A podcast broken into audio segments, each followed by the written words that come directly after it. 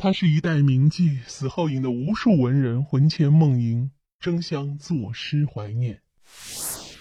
中国的历史上出现过许多才色俱佳的妓女，这样的女人凭借其独特的风情、才华、姿色，勾起了男人最原始的心动。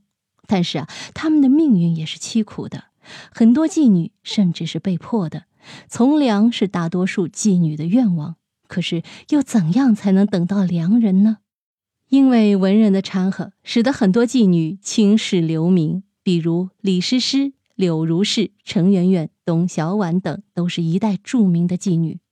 吴伟业甚至在《圆圆曲》中这样写道：“痛哭六军俱缟素，冲冠一怒为红颜。”而南北朝时期，就有一位著名的妓女苏小小，成为了当时以及后世人们心中挥之不去的倩女佳人。唐代的白居易、李贺等都写过关于苏小小的诗歌，表达对这位一代名妓的怀念。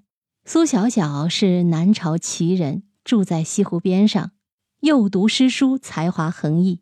因为早年父母双亡，后来不幸做了一位歌妓。苏小小擅长作诗，比如他在介绍自己时这样写道：“艳影应招柳家图，章台直接到西湖。春花秋月如相访，家住西陵妾姓苏。”苏小小曾经邂逅一段爱情，她遇见那个生命中最重要的人阮玉。当时的苏小小满脑子想的都是。和你一起慢慢变老，他写下了《同心歌》这首诗：“妾乘游碧车，郎乘青葱马。何处结同心？西陵宗柏下。”只可惜啊，后来这位阮郎一去无消息，辜负了小小之情。苏小小后来生染重病，早早的结束了生命，一代佳人就这样逝去。墓地在今天的西湖边上，在他去世以后，历朝历代的文人都曾作诗怀念过这位佳人。唐代的大诗人白居易曾经写过《杨柳枝词八首》来怀念苏小小，其中第五首如下：“苏州扬州任君夸，更有钱塘胜管娃。若解多情苏小小，吕阳生处。”是苏家。第六首这样写道：“苏家小女旧知名，杨柳风前别有情。波条盘坐迎怀子，卷叶吹为玉笛声。”这些诗句着重描写了苏小小的风情，表达了作者对其怀念之情。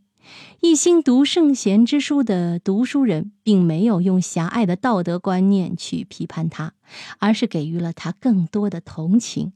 宋代的康与之在《长相思·游西湖》中这样写道：“南高峰，北高峰，一片湖光烟霭中。春来愁沙浓，郎意浓，妾意浓。游碧车，青郎马匆。相逢九里松。”明代的季青在《西湖竹枝词》中这样写道：“木头堤上柳珠珠，才子佳人总姓苏。斜倚石栏临水照，桃花也自爱西湖。”从这些大量的诗歌中可以看出啊，历代文人对苏小小可谓是颇多怀念。或许是因为她的红颜薄命而悲伤惋惜，又或者是怀念其别有情调的风情。总之，苏小小就这样成为了后世无数文人的梦中情人。密室里的故事，探寻时光深处的传奇。下期咱继续揭秘。